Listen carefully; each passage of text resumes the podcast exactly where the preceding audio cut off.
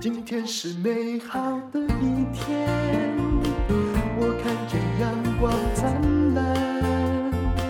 今天是快乐的一天，早上起床充满希望。今天是勇敢的一天，没有什么能够将我围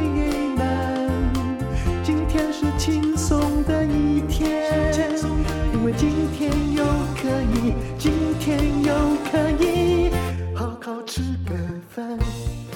欢迎收听人生实用商学院。今天请到的这位呢，是前台大医院癌医中心分院的副院长，也是台湾心脏胸腔暨血管麻醉医学会的理事长王明炬医师。王医师您好，是你好，这个吴丹如小姐您好，对我是学姐呢，是是你是学姐，我刚好 在台大 EMBA 对是。对，早他一届哦，是是是，所以我们也是脸书的朋友。今天呢，我们就来谈一谈哦，麻醉这件事情哦。因为关于麻醉经验，大家都有啦，从小到大，对不对？但是呢，哦，就是我相信它也随着这个时代哦，有很大的进展。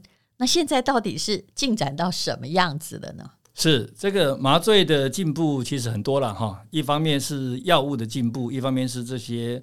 辅助的哈，这个监测科技进步，所以我们这个麻醉的安全性呢哈，也比过去提高了很多了。嗯，那另外一个很大的不同哈，就是国人哈，整个社会的进步呢，大家对于疼痛，嗯啊，或是焦虑这件事情越来越没办法忍受，所以过去很多也许可以咬着牙忍耐的这些处置啊，医师要做的，比如内视镜啦、大肠镜啦哈。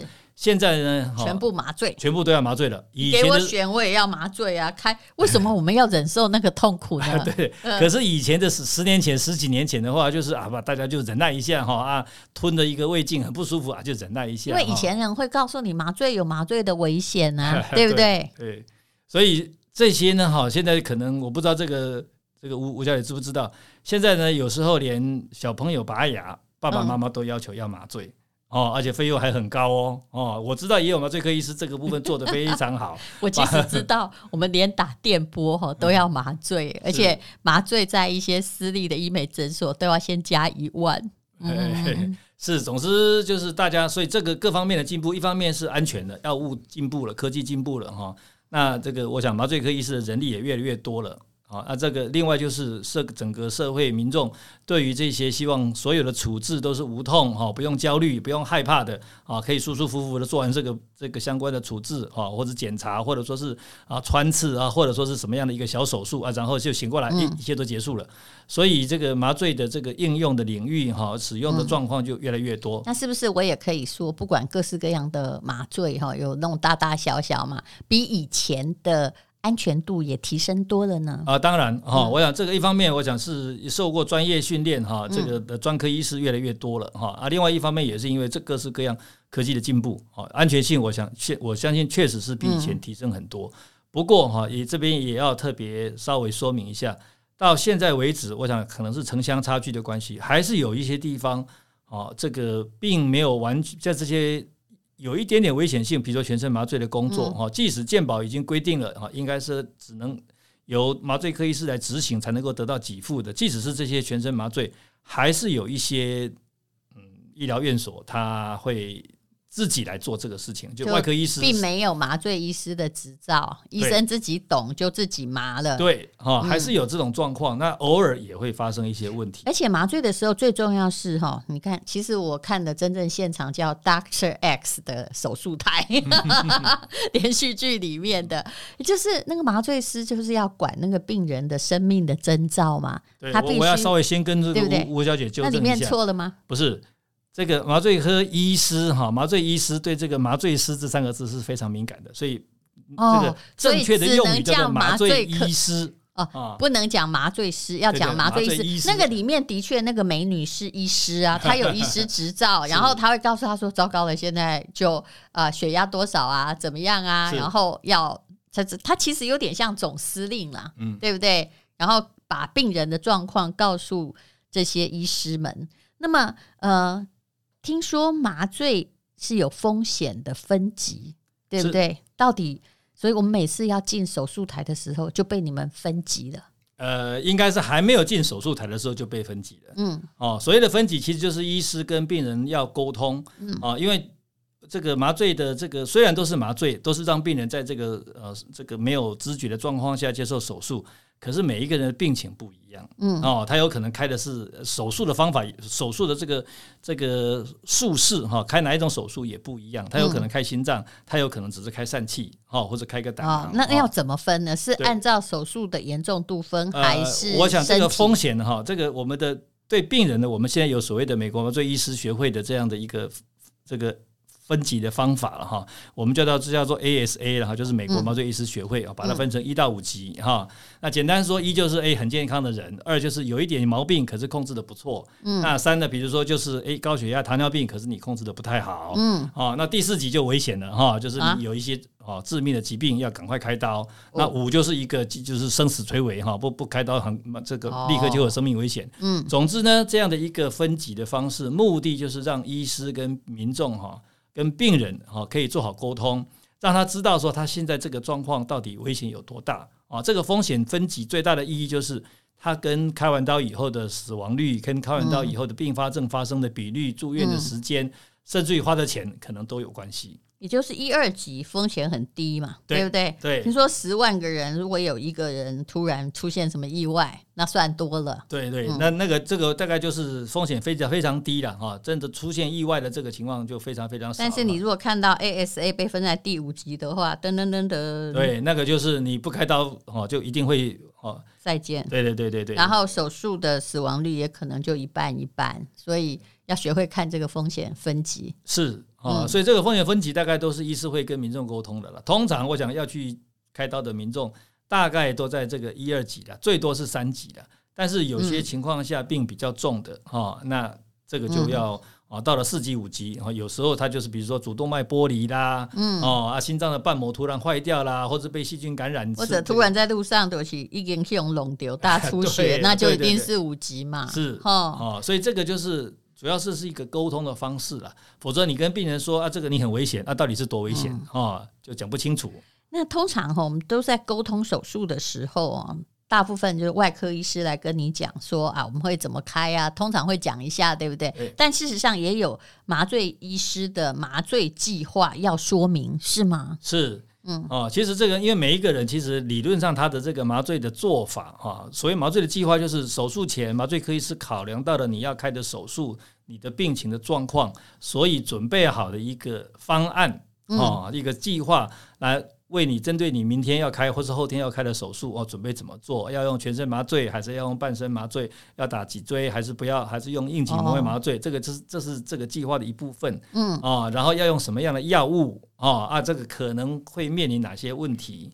如果他就中途突然有一点快要醒来，你们也应该要知道，是不是判断说，哎，是不是要把它加重一下？对，这个就您刚刚提到的中途快要醒来这件事情，哎，就就不好判断了。这，这超惨。对，那这个就是麻醉深度的问题。嗯，哦，那以前的话，其实我们很难知道病人现在我们用了药物，希望他睡着了。哦，可是他到底是不是真的睡着了？有时候不知道。是啊，那现在过去没有这些这些比较进步的科技，现在有了，那我们就可以透过一些麻醉深度的一些监测，就知道说，哎，你现在这个脑部的活动是怎么样，所以就可以判断说，你现在这个麻醉的深度够不够，会不会发生您刚刚提到的开刀开到一半，哎，结果其实你是醒过来的，你是知道的。我，我知道，我有一阵子就是在那个新生儿科的病房，有听到护士在对话嘛。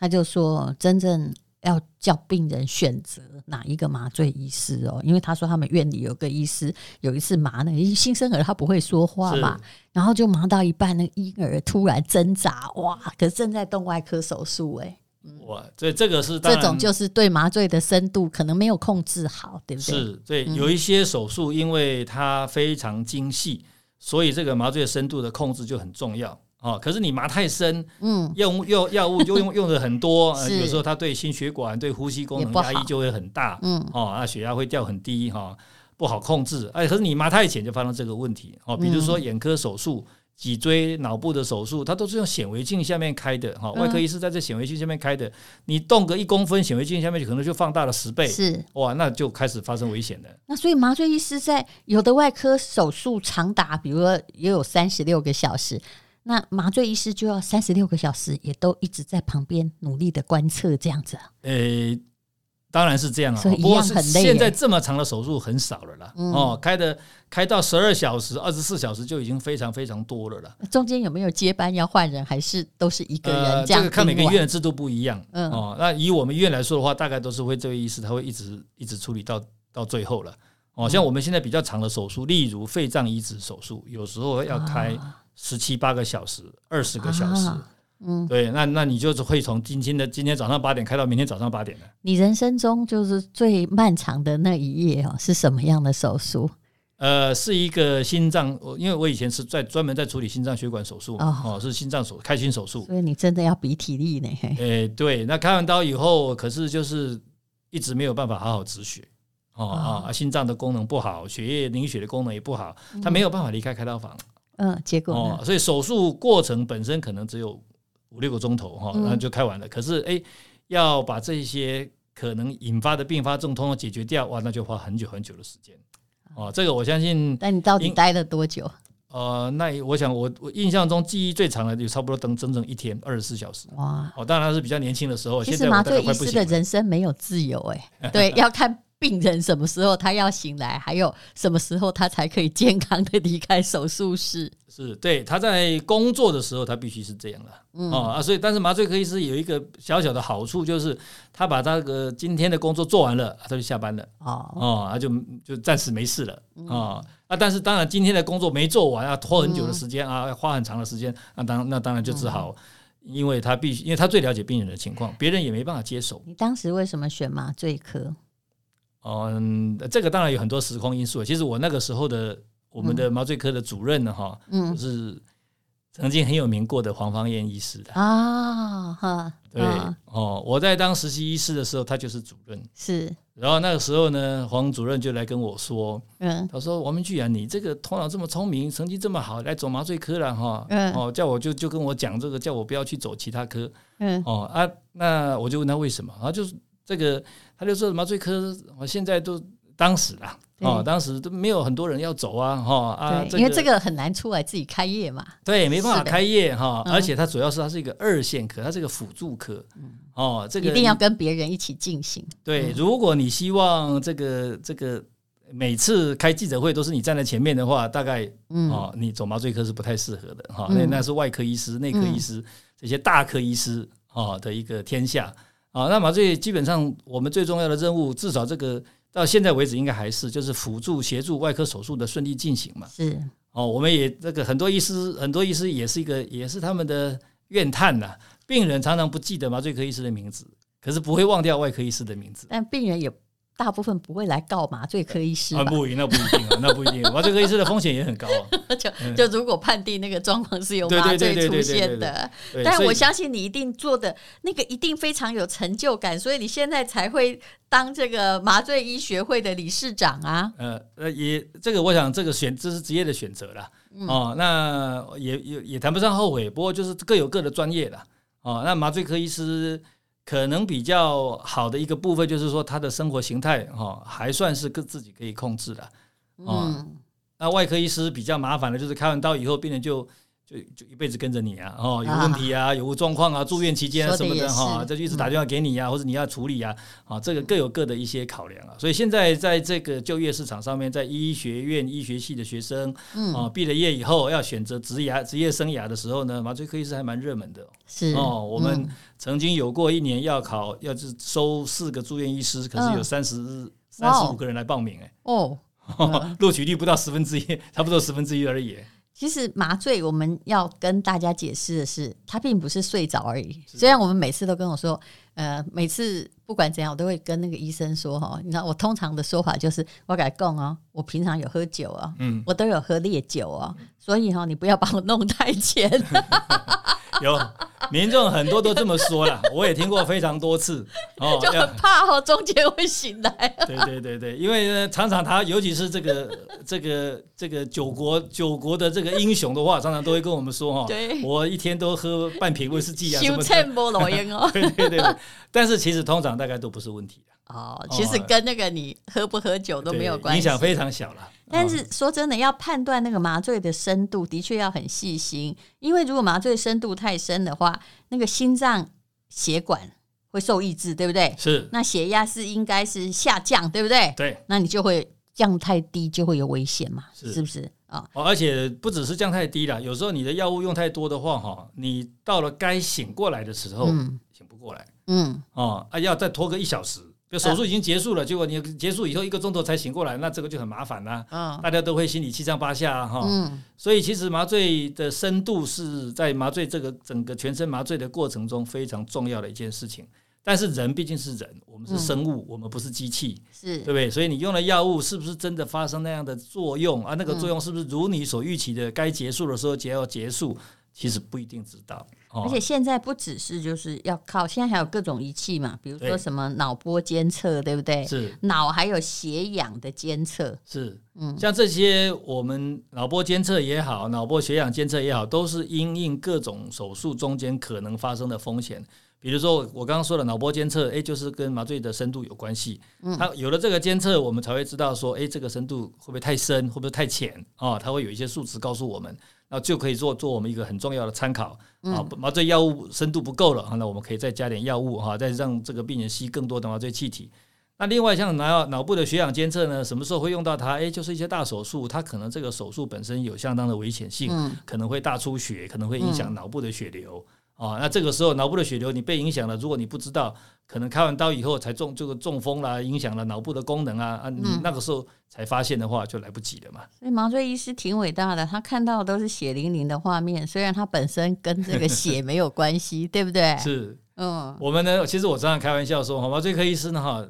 其实真正就是病人在手术中间的守护者了。是。那我们除了，因为我们因为外科医师他在很专心的开他的心脏、开他的脑部、开他的骨头、开他的这个肠胃啊、肝胆啊、这个肺脏的问题啊，他在做他这个很很专注的做他要做的事情。可是这个病人现在的状况好不好，其实是操控在啊麻醉科医师手上。我记得日本，因为他们职业剧很盛行，他们之前也拍过。就是完全以麻醉科的医师为主的戏剧，嗯、然后告诉民众说啊，这个大概要注意些什么，用很生动的故事来介绍。是，嗯，这个就好像台湾哈，这个大家对麻醉科医师、对麻醉医学的了解哈，可能最多的是从那个麻醉风暴来的啦。嗯，我们也有这样的电视剧 就对了。对，那像所以人越来越多，是不是也有受到电视剧的影响啊？诶、欸，应该不是，我觉得应该，但但可能呢很难说了，也许有一点点的。好，那么像除了要控制这个血压哈，还有什么呼吸之外啊，体温也是你们要监测的吗？对，这个是可能大家比较不不了解的哈，因为在这个手术过程中，当然心跳、血压、呼吸这些生命真相大家都知道这个很重要，但是其实体温是另外一个很容易被忽略，但是也非常重要的东西。原因是因为开大房里面很冷。啊，那为什么要这么冷？还有几个原因。第一个是让这个细菌不容易滋生。嗯，啊，温度低，二十二度、二十一度。但是病人很惨，可能会失温。对，但是病人都是脱光光了，在那边。老实说，都意识已经没有意，已经昏迷了哈。那就是被麻醉药物影响，已经昏迷了。然后这个外科医师开刀啊，另外一个希望他这么低温的原因是，外科医师其实他开刀很紧张啊，稍微热一点的话会满身大汗。哦，所以必须这个低温。可是这种情况就对这个在手正在接受手术的病人，其实体温引起会造成很大的威胁。所以在这个开刀的过程中，应该要尽可能，我们的现在的做法都是要尽可能保持体温，嗯，不要让它掉下去啊，因为你衣服脱光光，可能五分钟体温就开始往下降了。所以我们一旦这个麻醉之后，就要立刻开始保温啊，保持住这个温度，呃，这个病人体温不下降。很多问题就不会发生，因为低体温会引发很多别的问题。是，是，嗯，所以呃，现在很容易啦，对不对？对，能够帮病人保温的东西很多，对，很多。嗯、那当然就是靠一些我们的一些监测设备、一些医材哈，那让病人就可以呃这个保温啊。那因为过去这些做法比较不那么盛行，或者那个材料没有那么好的时候，病人开完刀以后，其实最常我们最常被听到的抱怨就是好冷，一直抖，对，嗯、哦，就很冷啊。嗯、那这个里面啊，当然很少数，也许是药物的关系，可是啊，这个体温没有好好控制、好好保护，会引发很多问题啊。那体温控制好了啊，那些心脏血管的问题、脑部的问题，其实都会降到最低。是那。为什么哈手术醒来会觉得哈很想吐啊头痛，而且也有人的民间传说是说那个麻醉不能太深，是因为它有副作用。到底这怎么解释呢？是这个有些病人他因为麻醉药物哈，不管是吸入性的我们常用的气体，或者说是从静脉给的这些药物呢哈，它的确会有些人哈，他的确会引发这个开完刀以后恶心呕吐的这些问题，这个也是常见的一个。哦，确实是麻醉的副作用哈，但是现在我们也有一些药物啊，可以来使用，把这样的一个并发症了哈，这样引发的一个副作用，要这个麻醉引发的副作用降到最低哦。不过这个里面呢，其实有一个比较重要的，就是开完刀以后，其实这个你的全身的肌肉力量能不能恢复哈，这是一个非常重要的事情，因为你的肌肉力量能不能恢复，牵涉到你的呼吸是不是量够不够。哦，那对一般人身体健康、身强体壮当然没差。嗯，可是如果说他的身体呃有一些本来就有一些状况，肺部功能本来就不好，或者是体重很重哦，比如 BMI 三十五、四十，嗯，哦，那体重一百公斤，一呃一百公斤算小的了哈，一百五十公斤、一百八十公斤啊，这种他他本来其实走路就有点喘。听你讲一百五十公斤算小，安慰了不少人 呢。一百公斤算小了，但是一百五十公斤、一百八十公斤啊，这个他。平常的呼吸就有点问题了。那开完刀以后哈，因为开刀的过程有一点像是让他完全没有办法自己呼吸，就有点像是把它归零了啊，你就没有力气了。可是归零之后，你要让他重新恢复这样的肌肉力量，然后重新有足够的肺活量啊，吸到足够的空气。嗯，这件事情有时候不容易。哦，嗯、那我们其实要就要借助一些新的药物哈，那才能够确保这个安全。目的其实就是确定说，这个病人呢，他清醒了，意识清楚了，很想也也想自己呼吸的时候呢，哈，他不会因为还残留的这些让这个手术顺利进行的肌肉松弛剂，就是让肌肉没有力气的这个药物，让这些残存的作用通通能够被逆转，都被综合掉。嗯啊，所以这个就我们也会需要一些新的药物的的的进行，这些都是我想都是不管是药物也好，监测的设备也好，科技也好，都是这个现在的这些进步的一些比较进步的做法。这个我想是大家都比较没有想到的，原来还蛮复杂的，并不是每个人都这个自然型啊或什么。嗯，我们常常说哈，这个把它比喻成说，这个手术的过程就像啊，这个从醒着到睡着，就像是飞机起飞，嗯，然后睡着中间这个开刀的过程，就像是飞机在高空啊一万公尺高空飞行啊，然后接下来这个呃病人要清醒了，手术开完了哈，要醒过来，就好像是个飞机的降落，嗯，这个起飞哈，在在高空飞行，然后降落这个过程哈，其实就像是麻醉科医师就像是机师在控制飞机一样，嗯，可是他怎么把这个飞机控制的好，嗯，那其实他需要借助很多的设备。啊，让他知道现在的外面的温度，在外外面有没有气流哈、风向啊，各式这个引擎的状况啊，然后才能够把这个病人的状况掌握的最好。啊，这些东西我想都是有赖于这个现代科技的进步了，啊，这给我们的一些帮助，所以才让这个整个麻醉的过程越来越安全。好，那麻醉就是只要你是动外科手术，几乎就是不可或缺嘛。那但是呃，我们都知道麻醉通常是有健保。但是有时候要自费，这个到底费用是怎么分？可不可以帮我们解释一下？以后我们就不必麻烦医生解释，我们自己可以懂。是这个，在这个手术麻醉的过程中，哈，我想现在健保给付的麻醉呢，哈，基本上它就是它就是一个给付，它按照按照时间来算的，嗯啊，那所以你在这个麻醉过程中，如果啊那个，所以你一简单说就是飞机哈没有问题哈，也可以起可以起起降，基本的安全性都有啊。但是如果你想要知道，因为每一个人的状况不同，你想要知道细微的差距啊，现在的体温到底高低，那我们怎么样保温啊？现在的麻醉深度啊到底有多深啊？那我们怎么确定这个药物用的好或不好？药物用的量够不够精准啊？那我刚刚我们刚刚其实提到了这些保温的措施啦，脑部这个麻醉的深度啦，然后这个脑部的血氧的量啊，哈，或者是这个。呃，比较精细的哈，更精细的心脏功能的监测啦，哦，或者让这个药物能够更精准的控制身体啊，让身体不会发生这些哦这个残留药物的作用哈。其实这些可能在健目前现在健保，因为它没办法看这个涵盖那么多项目，也就是我可以给我自己更好的待遇，是这样嘛？对，对不对？对，更安全啊，让是这个让，因为有这些新的科技、嗯、啊，但是健保又不给付啊，那这如果为了要这个这个手术更安全，其实对于民众来说，对医师来说，也都希望啊，那那大家能够。多使用这些新科技是，但是新科技我刚刚问过了，也没多少钱呐、啊，哦，就是这个目前好像是两千多元的问题。对，我想这个大大小小，其实麻醉科这边会用到的自费的项目哈，一般民众可能不用太担心了。是，我们大概比这些外科的外科其他科长算是最少的，嗯，他们都是用万来算的，我们都是用千来算的了，所以差很多了。好，那么呢，台湾心脏胸腔暨血管麻醉医学院哦，医学会哦，他有拍了一部影片，那我们就会把连结附在本集的资讯栏，你可以看到。那最后，我想要请问王明炬医师哦，你是一个医师，然后呢，你主要当然你当过医院的副院长啊，是也是台大医学院的教授，你跑来念 EMBA，你的收获是什么啊？我们要讲一些跟商学院有关的东西。呃，我想医院毕业的老师们教我的就是，其实用不同的角度看事情了。哦、嗯，因为医院，尤其是台湾的医院，嗯，哦，在这个健保制度之下，怎么样在一个有限的给付、有限的资源之下，让医院的品质可以更好，病人可以更安全，嗯，哦，流程可以更顺畅，啊、哦，其实这个。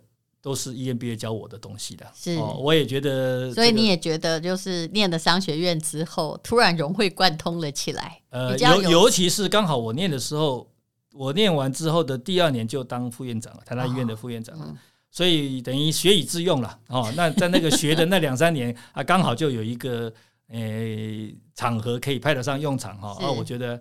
还好了，现在回顾起来，那已经是十年前的事情。所以你是最有收获的那一位医师。我觉得收获确实是很大了。是非常谢谢王明炬医师。那希望你听了这集之后哦，有关于麻醉前你需要知道的事情，你全部都知道了。因为总有一天哦，你或你的家人一定会碰到麻醉医师的。谢谢王明炬医师，谢谢，谢谢，谢谢吴小姐，谢谢。